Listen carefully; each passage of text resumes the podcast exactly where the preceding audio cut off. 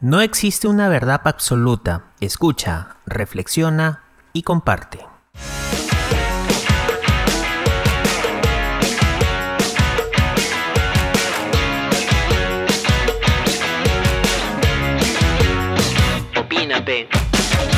La diversidad en las aulas es una realidad que debemos usar como una herramienta para el aprendizaje. Bienvenidos al episodio 37 de Opina P. Les saluda Daniel Navarro Toya y en esta ocasión comentaremos sobre los elementos esenciales que debe tener la universidad en la integración del diseño universal del aprendizaje. Antes de continuar con el tema, no te olvides de calificarnos, compartir y suscribir a nuestras plataformas. Asimismo, te recomendamos buscar un lugar cómodo, ajustar sus audífonos y empezamos con Opina P. El diseño universal del aprendizaje o diseño de aprendizaje para todos es la adopción de ideas inclusivas en la relación con el modo de crear dispositivos y servicios. Es considerado aspecto clave para el aumento de la participación de las personas con discapacidad en la universidad. Partiendo de la idea de que las prácticas educativas alineadas al DUA son todas aquellas que se desarrollan bajo el modelo inclusivo, caracterizado por poseer una filosofía de clase, en donde todos los estudiantes tengan un gran deseo de pertenencia a dicho grupo y valoren la diversidad. Todo ello basado en pautas donde prime el respeto, la igualdad y la justicia, es decir, una educación adaptada en los alumnos para que ellos consigan cumplir con sus objetivos. Pienso que un apoyo que se fomenta en todas las aulas promueve el respeto de las diferencias individuales y ocasiona que las barreras de aprendizaje se reduzcan de manera considerable y se logre la participación activa de cada estudiante.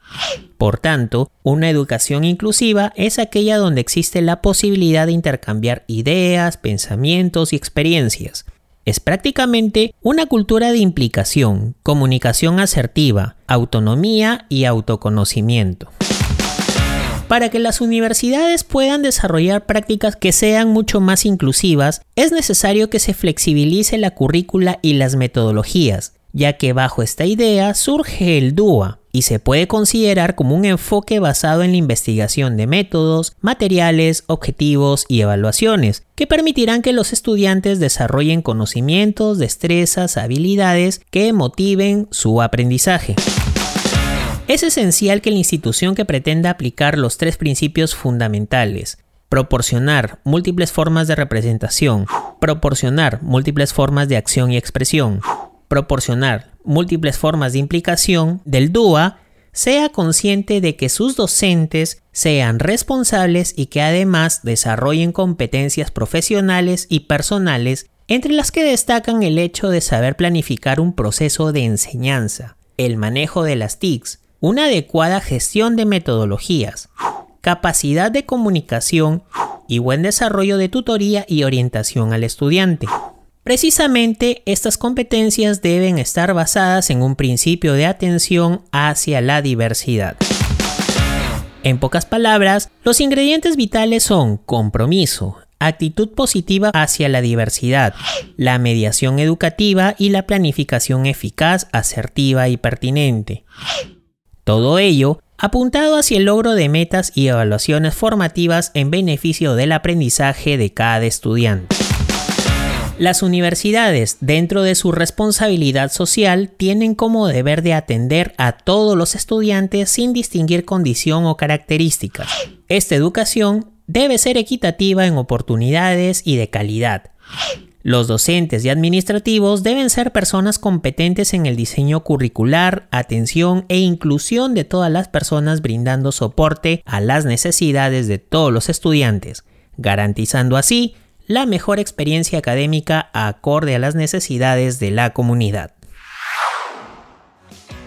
Si llegaste hasta aquí, muchas gracias por tomarte el tiempo de escuchar y reflexionar sobre los elementos esenciales en la incorporación de los principios del diseño universal del aprendizaje en educación superior. Coméntanos sobre tu experiencia desde tu punto de vista sobre la importancia de este tema.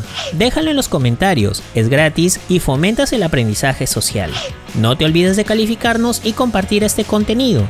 Asimismo, puedes ser parte de nuestra comunidad virtual a través de Patreon para ayudar a seguir creando más contenido obteniendo grandes beneficios.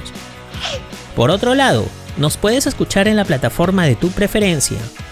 Apple Podcast, Google Podcast, Amazon Music, YouTube y como siempre en Spotify. Hasta el siguiente episodio.